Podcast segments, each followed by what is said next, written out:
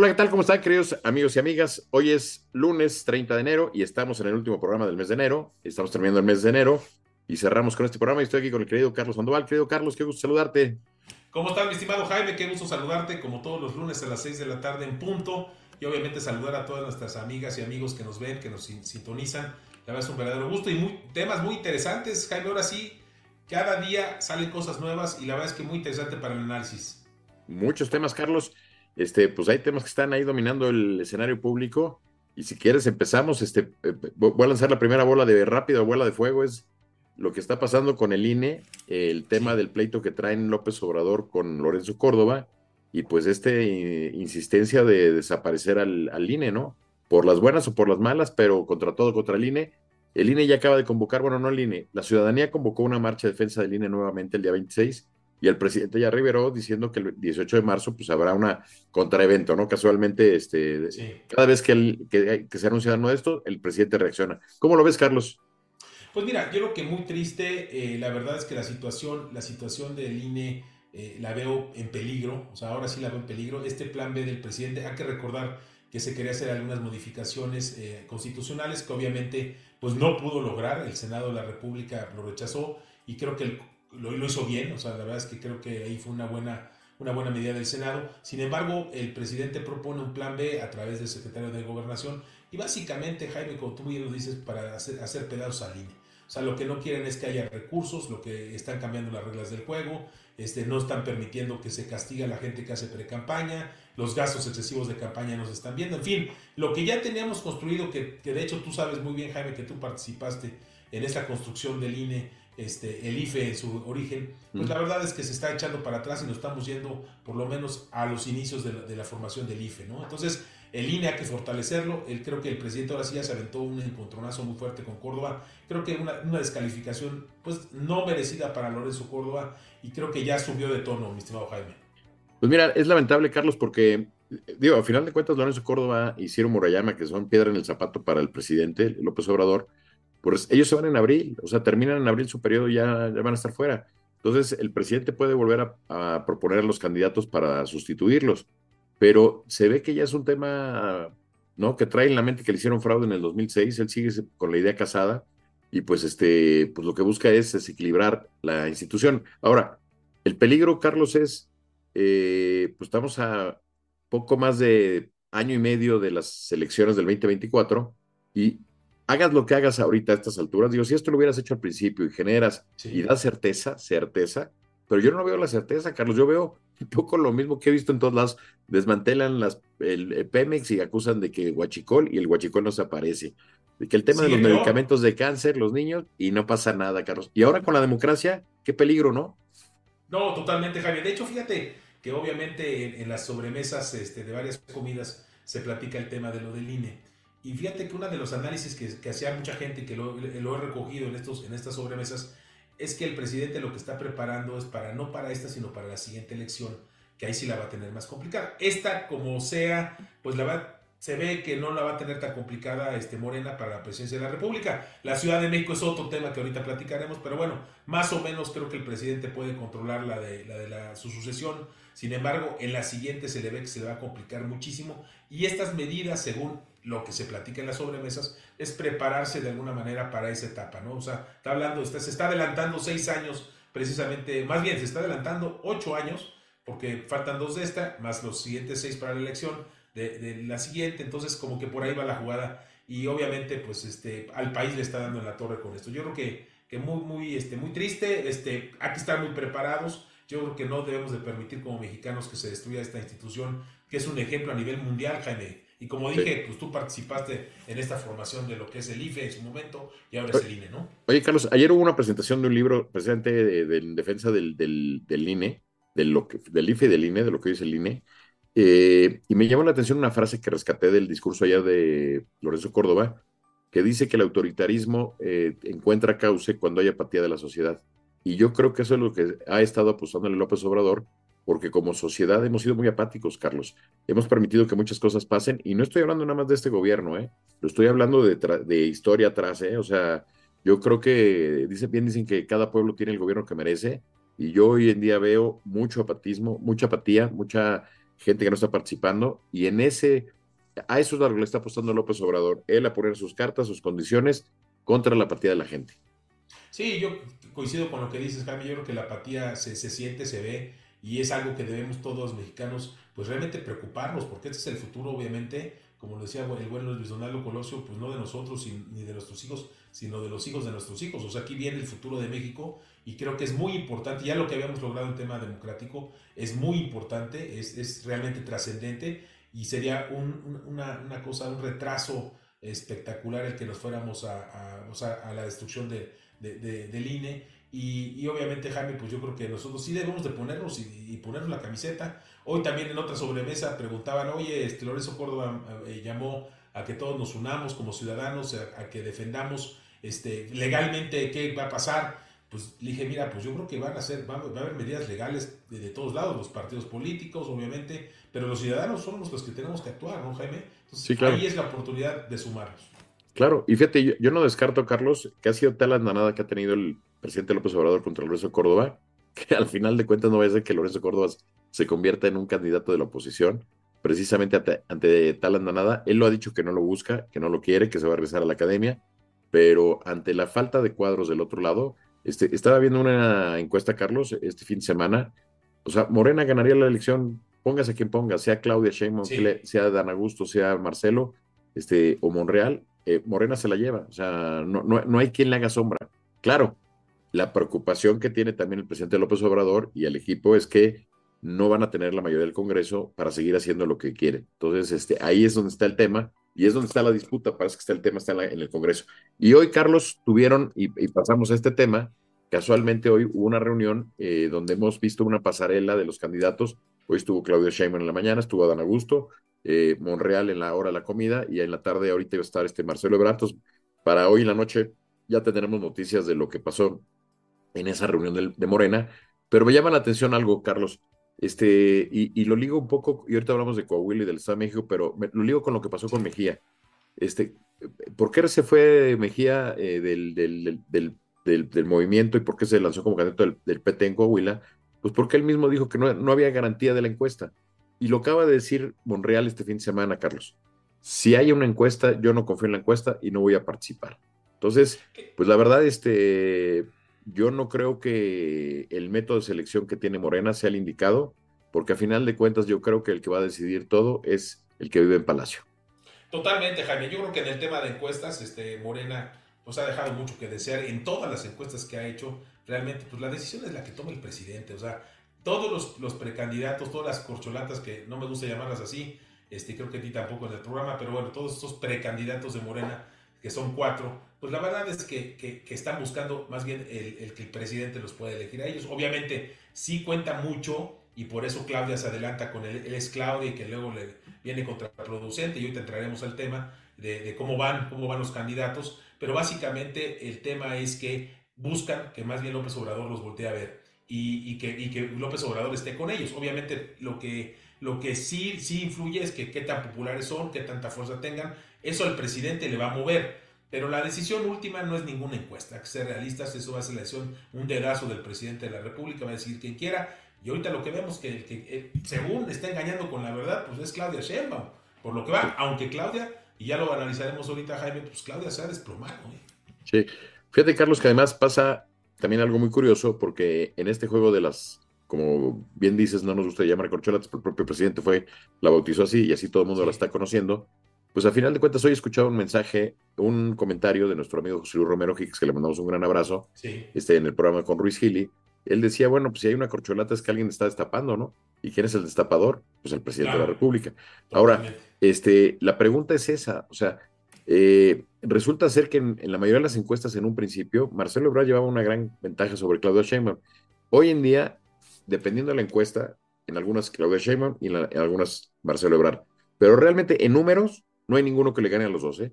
Y segundo, los cuatro están usando recursos públicos, están usando su promoción, que era lo que se buscaba hacer con la ley electoral de que nadie se pudiera promover. Y están abiertamente ya desde, hace, desde el año pasado en plena campaña por la presidencia de la República, ¿no? Entonces, este, y además estamos distraídos en una carrera electoral, Carlos, cuando el tema hoy debería ser qué pasa con la seguridad, qué pasa con la economía, qué pasa con la salud, qué pasa con todo lo que estamos viviendo y que está del, del nabo, o sea, por no decirle más feo. Así es, Jaime. No, bueno, a ver, yo creo que es un hecho, y bien lo dices, que, que, este barco está haciendo muchísima agua, hay demasiados boquetes. Este, yo creo que ahí el presidente pues, se ha equivocado en no atender los temas prioritarios y tratar de, de, mover todo con cortinas de humo, eh, con, con otros datos que no son los reales. Yo creo que eso, eso le ha costado mucho, le ha costado mucho tener funcionarios incapaces posiblemente muy leales, que luego los muy leales ni leales salieron, pero bueno, muy leales supuestamente y que la verdad no tienen ninguna, ningún conocimiento de los temas, son gente este, improvisada. Eso, ahí están los resultados. Yo creo que eso, eso le va a costar y eso pues yo creo que va a tener un juicio eh, de alguna manera este, pues de la gente, de, de, de, su gente, de la gente que somos todos como mexicanos de, ese desempeño que ha sido el peor, peor que, si no te diría que en la historia, pero sí en la época revolucionaria Ha sido el peor, el peor sexenio peor gobierno que hemos tenido eh, eh, después de la Revolución Mexicana. Y yo lo que sí te diría, Jaime, que en el tema de, que, tú mencionas, creo que atinadamente, Claudia Sheinbaum y Marcelo Ebrard son los dos contendientes. O sea, hay, un, hay dos reservas, este, uno muy bélico que es Monreal, que obviamente pues tiene su, tiene su porcentaje importante, interesante, y obviamente Adán Augusto, que la verdad está saliendo, está arrancando en, esta, en esta contienda, él este, pues está muy atrás de, de, estas posibilidades. Sin embargo, yo en mi punto de vista veo Claudia Sheinbaum número uno. Este, para el presidente yo creo que la, la opción de salida o su, su as abajo de la manga es Adán Augusto en caso de emergencia, que ahorita vamos a platicar el tema de Claudia Sheinbaum, pero yo creo que el tema de Claudia Sheinbaum eh, se está complicando por el tema del metro y otras situaciones, pero realmente el candidato que está tomando más fuerza y que creo que sería un gran candidato, eh, yo no lo conozco ni, ni, nada por el estilo, pero yo creo que Marcelo Ebrard está haciendo un papel fuerte, se está fortaleciendo y tiene un discurso sólido, o sea, es un cuate que ha viajado, es un cuate que conoce, es un cuate, es un buen político. Yo creo que es alguien que, que, al presidente no creo que tan fácil le vayan a engañar con el tema de las encuestas. Podría ser un Mejía, ¿eh, Jaime? Este, ahora sí que podría ser un Mejía. Pues mira, me llama la atención, Carlos, porque en las sobremesas que hemos tenido, tú lo has visto en nuestros programas de la Asociación Presidencial 2024, no ha habido nadie que no nos digan que es el candidato más fuerte, el más preparado, el que tiene más visión, ¿no? Y el que podría tener mucho mejor presencia en, en medios y experiencia para gobernar. ¿No? Marcelo Ebrard. La pregunta es, ¿lo van a dejar pasar? Porque pareciera que le van a hacer de chipilín los tamales, ¿no? No recuerdo ahora, ¿no? De chivo los tamales, ahora aquí es de chipilín, ¿no? De, ¿no? Este, Y, y, la verdad, este, yo veo que no lo tienen en el ánimo para hacerlo candidato, Carlos. O sea, lamentablemente, entonces, ¿qué va a pasar eh, rumbo a la elección con esta situación? Y bueno, ahí es donde se presenta un tema interesante, porque te digo, en la oposición no hay un candidato sólido del otro lado, o sea, no hay un candidato que pueda darle la batalla. Hay candidatos muy buenos, ¿eh? ¿No? Lo hemos dicho aquí, este, gente, eh, hemos entrevistado aquí el programa incluso a Enrique La Madrid, ¿no? Lo hemos dicho que, que, candidatos que tienen la proyección y el talento y la... Pero las condiciones ahorita todo apuntan a Morena, Carlos. Este, y bueno, pues este, dentro de las mismas disputas de Morena, pues vemos lo que ya pasó con Mejía Verdeja, y ahora eh, comentábamos antes de entrar al programa, Carlos, del tema de la Ciudad de México, ¿no? Este, bueno, vamos primero al tema de Coahuila y Estado de México, porque además, fíjate, los, los dos bastiones del PRI, que nunca ha perdido, no ya ha perdido Hidalgo, pero desde que ganó Cuauhtémoc Cárdenas la ciudad en el 97, el, el PRI mantenía Estado de México y Coahuila como sus bastiones principales. Y hoy el Estado de México, eh, estuve el fin de semana con unos amigos del Estado de México me platicaron que veían encuestas ahí del Estado de México y ven que Alejandra del Moral no ha levantado y que está muy difícil ganarle eh, a Delfina Gómez. Y lo que me dicen, eh, el gobernador no va a meter sus cartas, no se va a quemar apoyando a una candidata. Entonces, eh, así debería de ser en todo el país. Creo que está bien, o sea, es un tema que debería ser normal, pero me llama la atención porque si hubiera esperado, a contrario censo, pues que hubiera una reacción de la parte gobernante, ¿no? Así es. Mira, yo te voy a dar un poquito mi, punto de vista eh, sobre los dos lugares este, y luego entraremos a, la Ciudad de México, como bien dices tú, que traes un análisis muy, muy agudo, muy bueno, Jaime. Pero a ver, yo creo que Coahuila, por más que le muevan, ese va a ser para la oposición. Ese, yo ya, yo ya veo que hay una desunión ahí, el, mismo tema de la pelea entre los precandidatos, el tema de la encuesta, que no les gustó a ninguno. Entonces, y hay un muy buen candidato, y el PRI ahí puso un buen candidato, lo que nos dicen, ¿eh? Yo no lo conozco personal, pero sí. No, no, no, lo hemos visto un cuate joven, un cuate que tiene visión hacia adelante. La, la gente, es una gente de ahí, es importante decirlo, es una gente de, Coahuila que está ahí, está, la gente lo conoce, fue alcalde. Ya fue presidente, sí, claro. Presidente municipal, o sea, en fin, ese cuate sí está ahí y yo creo que no hay ninguna duda. Ahora, el tema del Estado de México, en mi punto de vista, yo creo que va a estar muy peleado. Yo creo que ahí estábamos viendo ahorita las encuestas, hay una diferencia de 7, 8 puntos este, entre Delfina y Alejandra del Moral. Y obviamente también juega algo muy importante este cuate del partido del Movimiento Ciudadano Cepeda, que obviamente trae un 16%. El análisis que hacía el financiero hoy me gustó mucho, Jaime, porque ha estado haciendo encuestas en el Estado de México y, la maestra Delfina, eh, pues no se ha movido de su, de su, de su porcentaje, este, lo ha mantenido permanente, o sea, no ni bajado ni crecido. Este, el tema de la oposición con Alejandra del Moral, Alejandra ha crecido, que eso hay que recordarlo, o sea, está, está, está moviéndose hacia arriba, y Cepeda tampoco se ha movido, ¿no? Entonces, yo siento que ahí va a haber alguna, va a haber una batalla interesante. El tema de Delfina, yo te diría mi punto de vista, eh, muy digo yo respetuoso de Delfina, pero creo que es una pésima candidata. Yo no le veo pésima funcionaria, Carlos. ha tenido que utilizarlo Jaime a su, a su jefe de campaña, pues para decir discursos, ahí la tiene como que cierra porque es un gran orador, pero Delfina, Delfina como candidata no transmite nada. Y trae un negro pasado también de haberle cobrado a su gente estos famosos moches que pedía para sus campañas, ¿no? que se iban a su bolsillo. Entonces, este sí, tampoco su fama es tan buena, ¿eh? Sí, yo por eso creo que, que no está fácil ahí, ¿eh? Morena no la tiene fácil. Es muy importante, hay que recordarle a todas nuestras amigas y amigos que el Estado de México, la elección del Estado de México es muy importante porque es un laboratorio, prácticamente es el preámbulo para la elección presidencial y aquí se van a dar con todo, con cubeta, con todo, ya lo estamos empezando a ver.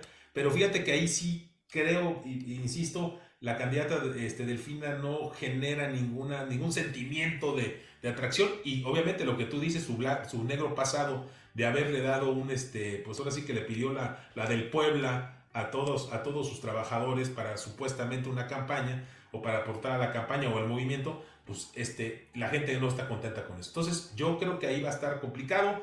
Y, y, Jaime, también el tema de que hay que ver que ya se hizo una primera prueba de todo esto cuando fue la elección de la Ciudad de México y que vimos de alguna manera qué mal le fue, le fue a Morena en, la Ciudad de México, que es zona conurbada con el Estado de México, ¿no? Así es. Oye, Carlos, y además déjame decirte otra cosa por el tema de la alianza, por lo que significa esto. Acuérdate que en el Estado de México y en Coahuila, después de que se juntaron y revivió la alianza opositora, habían dicho que, bueno, en, en Coahuila y el Estado de México llevaban mano el PRI que a nivel nacional para el 2024 y para la Ciudad de México llevaba Manuel Pan. Pero me da la impresión hoy que el PRI hábilmente ya puso sus candidatos donde sabía que podía ganar, que sobre todo Coahuila y tratar de mantener el Estado de México. Pero me llama la atención porque ahora ya el PRD levanta la mano, se queja y dice, no, nosotros estamos de acuerdo y vamos a lanzar nuestros candidatos. Y son Mancera y Silvano Aureoles. ¿no? Son nuestros dos candidatos. O sea, y un poco lo que están haciendo es minando la, la alianza porque lo que dice no, entonces no, estamos de acuerdo con que el PAN sea el único que elija candidatos. Entonces, no va a ser fácil la negociación. Se ve que además el PRI está por debajo, este, asusando para, ¿no? Para que no se cumpla toda esta situación y no que no se vayan, ¿no? Este, y ellos pues, también poder ganar en la piñata. Este, y bueno, pues este, llama la atención porque viene también en el 2024, van a ser nueve las gubernaturas que se van a disputar, además de la presidencia de la República, Carlos. Así es. Fíjate que el tema del PRD, lo único que yo rescataría, que no se me hace malo, es que el PRD, para tener esta, ese, esas personas que pudieran aspirar dentro de la alianza, o sea, yo sí pensando que la alianza se va a dar, yo sí creo que se va a dar, pero pensando que se mantenga, pues dice el PRD, oye, yo tengo a Silvano Aureoles como precandidato y tengo como otro precandidato a Mancera, ¿no? Yo creo que son dos, dos, buenos, dos buenas fichas, este, dos gentes que pudieran estar ahí en la contienda. Y obviamente yo me imagino que el PRI y el PAN pues, tendrán a sus hombres que estarán en contienda, ¿no? Yo creo que no, digo, puede ser que funcione, pero coincido contigo, Jaime. O sea, eh, eh, de alguna manera hay que poner las cosas claras. Yo, yo entendí otra cosa de lo que estás mencionando y creo que tienes razón tú. Este, el, el PRD de alguna manera dice, oye, pues también estoy aquí vivo. Ahora, hay que entender que el, PRD está más muerto es una cosita mínima. Este, creo que el, verde ecologista está más fuerte que ellos. O sea, se, se perdió todo, por todo se fue a Morena. Pero bueno, pues ahí están, ¿no? Están, están este, moviéndose, les mueve la colita. Y sí, este, va a ser muy interesante, Jaime, totalmente. Y las elecciones a las gubernaturas. Creo que ahí viene bien, bien interesante. Veía un tema, nada más una mención adicional, en el tema de, Jalisco. Este, salieron también las encuestas que dice pónganle a quien le pongan a Movimiento Ciudadano o ponga a quien ponga en Movimiento Ciudadano este, el, partido, ganaría totalmente. ¿no? Entonces, Jalisco pues ya es una, una, elección que va a ganar este, de alguna manera, este, o no va a ganar Morena definitivamente, y tiene Movimiento Ciudadano una gran posibilidad ahí. ¿no?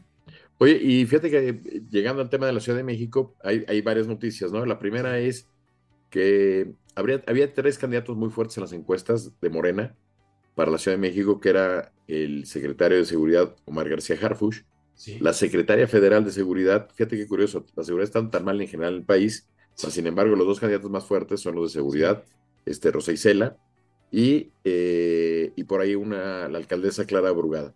Pero fíjate, el margen de Omar García Harfush era muy grande, casi 20 puntos encima de los demás. Y se ve que no hay mucha querencia hacia él se ve que la parte dura de Morena no lo quiere. Han estado golpeando durísimo al secretario, aprovechando el tema de García Luna y su cercanía, bueno, vinculan al, secretario con García Luna, con eh, el presidente Peñanito y Calderón, y entonces está tratando de, bajarle. Y me llama la atención porque de la noche a la mañana las encuestas ya dieron un, un giro, las que presenta Morena. Ya no está Omar García Harfuch 20 puntos arriba, ya está ahora Rosa Isela, está, y la segunda es Clara Brugada, y en tercero aparece García Harfuch. Entonces, pues, pues dices, oye, en un mes, dos meses para acá, tanto cambió la opinión pública, o sea, perdón. Entonces, por eso te digo, aquí pareciera que escucharían a favor del mejor postor, ¿no? Claro, a ver, esas encuestas son encuestas patito, Jaime, o sea, que, hay que, saberlo este, tú también lo has comentado, son encuestas que obviamente pues, este, desde el Palacio Nacional se pone y, se marcan los porcentajes.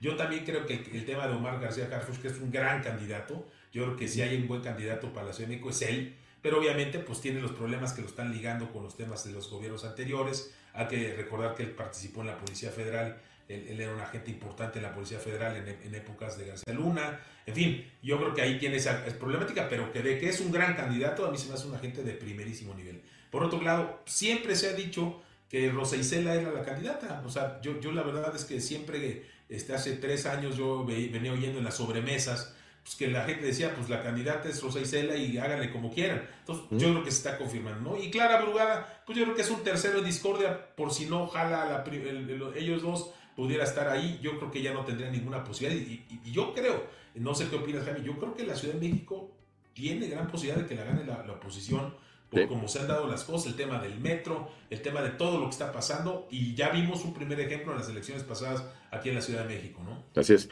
Oye, Carlos, y sobre eso me sorprendió la semana pasada que el controlador del gobierno de la Ciudad de México haya hecho una inspección de repente, ¿no? Que porque les dieron un pitazo, que había eh, propaganda subversiva en oficina de la alcaldesa. Digo, me llama la atención porque pues este, le echaron un montón, cerraron los policías. Dices, qué curioso la manera como llegaron. No incautaron droga, incautaron publicidad en contra de Claudia Sheinbaum. Cuando dices además, pues ¿dónde está el delito? El delito, este, a menos que compruebes que se usó dinero público, pero perdón, este, pues este, no, no, no le veo, ¿no? Este, creo que no ha sido una, una alcaldesa fácil, pero pues también este, pues este pleito de Sandra Cuevas con la jefa de gobierno, pues ha, dejado mucho que desear, ¿no? No, totalmente. Yo creo que Sandra Cuevas, la verdad, es una, es una aguerrida. Se le liga mucho a Monreal, y de hecho decían que, que Monreal era el que estaba financiando esto. Pero a ver, para poner en contexto a nuestras amigas y amigos, lo que descubrieron de, propaganda en contra de, Claudia Sheinbaum, básicamente equivaldría a lo que es una campaña que tú y yo estuvimos involucrados en, es una campaña de universidad. O sea, pues, eran, eran unos cuantos... Panfletos. Este, no sé, sí, unos panfletos que han de haber sido, no sé si dos mil o tres mil panfletos y tres mantas, ¿no? O sea, no era nada, realmente no era nada. Eh, alguien, digo, seguramente con, eh, se habrá pagado con el sueldo de alguien. O sea, yo creo que ahí este, no le veo mucho problema, pero sí el despliegue. Y, qué casualidad que entraron y supieron exactamente dónde estaba y al momento y el rollo. Entonces, de verdad es algo que dices, wow, ¿no? O sea, ¿no? Tantos broncas de droga en Tepito, en todo esto, ah, pero ya incautaron la propaganda de la alcaldía, ¿no? así es, así es. No, y su buena demanda, y su buena demanda, y va a haber buena pelea contra el Contralor. Yo creo que ahí va a ser, se va a poner interesante, pero lo que ya estamos viendo, Jaime, pues es que ya empiezan los, los trancazos a de veras, ¿eh? o sea, ya empiezan las acciones. Este, el tema del metro, eh, yo sigo diciendo, el metro siguen diciendo que fue de alguna manera sabotaje, yo la verdad lo dudo. Decía, hoy estaba viendo en la mañana Ciro, Ciro que le mandamos un fuerte abrazo, que qué bueno que la libró de su atentado y que ahí, va, ahí van las cosas, pero decía así, oye, se me hace una cosa increíble que, detienen al, conductor del metro y ahora le cargan el, todo, todo a él. Sería una locura el buscar que se, fuera a asesinar, ¿no? O sea, como si fuera a suicidarse estrellando el metro si él fue el más, perjudicado, ¿no? O sea, es una locura, ¿no? La verdad que, y cuando Carlos, y, tomando ese tema del metro, cuando además la comunicación hemos visto que no funciona, que no están bien pagados y que después del incendio que hubo hace más de dos, tres años en el puesto de mando, pues se ve que todavía han tenido problemas de comunicación, que todavía es muy arcaico la manera como están usando. Y bueno, el, metro está totalmente deshecho y, no es de ahorita, ¿eh? Esto ya es de muchos años atrás y es de los gobiernos de izquierda que no le metieron dinero de mantenimiento y que prefirieron en el tema del plan del populismo eh, no aumentar tarifas y cuotas y hoy pues el metro está destrozado. Está ahora sí como se vende fierro viejo que vendan, ¿no? Sí, fierro viejo. Oye, dos comentarios sobre el tema. Primero, decían que, que, el metro no tenía ni luces, Jaime. O sea, tú ibas en un túnel, no había luces, no sabía el conductor, pues, o sea, si había algo enfrente. Imagínate estar manejando un metro que no, no hay luces y el impacto, ¿no? Esa es una. Y dos, ahorita me acuerdo cómo cuando se incendió este centro de mando, pues el centro de mando era, mis amigas y amigos jóvenes no se acordarán, pero los que son de nuestra edad, de nuestra rodada, de las películas del santo. Haz de cuenta que era, era el, este, el, centro de, inteligencia en contra del santo. Eran, eran, eh, son equipos más antiguos que nada, o sea, es una verdadera locura. El metro es una bomba de tiempo que ya está empezando a tener explosiones, la verdad. Así es. Pues sí, Carlos. Oye, Carlos, estamos llegando al final del programa, este, faltan unos minutitos. Este, hay varios temas además. Hoy se va a presentar además una especie de grupo San Ángel, con Cuauhtémoc Cárdenas, La Bastida, Narro, Dante Delgado. Hay que ver eso, yo creo que la siguiente semana hablamos de lo que salga de esto. El otro tema es eh, nuestra opinión, que lo daremos la siguiente semana sobre el aeropuerto de carga de mover a la Ciudad de México, cómo lo vemos. Este, creo que ese tema ya no nos va a alcanzar. Y dos preguntas que traemos aquí, digo, otra vez no somos este, eh, noticiero deportivo, pero nos dicen eh, que qué opinamos de que Djokovic ganó. Pues bueno, ya empató a Nadal con 22 trofeos, ¿no? Impresionante. oye, y lo que dijo, ¿no, Jaime? Fuera de serie, ¿no? está en su mejor momento para seguir ganando Grand Slams. Espectacular Djokovic, la verdad. Y acuérdate que el año pasado le prohibieron participar por el tema de las vacunas y hoy lo gana, ¿no? Y la otra es este, el pronóstico del Super Bowl. Ayer, muy buenos juegos, ¿no? Este, Lástima que San Francisco se les lesionó su coreback. Qué lástima de San Francisco. Y Kansas va a ser Kansas contra Águilas de Filadelfia. Águilas. Y oye, ¿qué, qué partido tan más cerrado de ayer, qué buen partido está dando en, en Y fíjate, lo que es un error, ¿no? El error de esta parte de este liniero, el 58 Osai. Este, contra el coreback. que ya, no, 8 segundos por jugarse, le regala 15 yardas, les acerca el balón.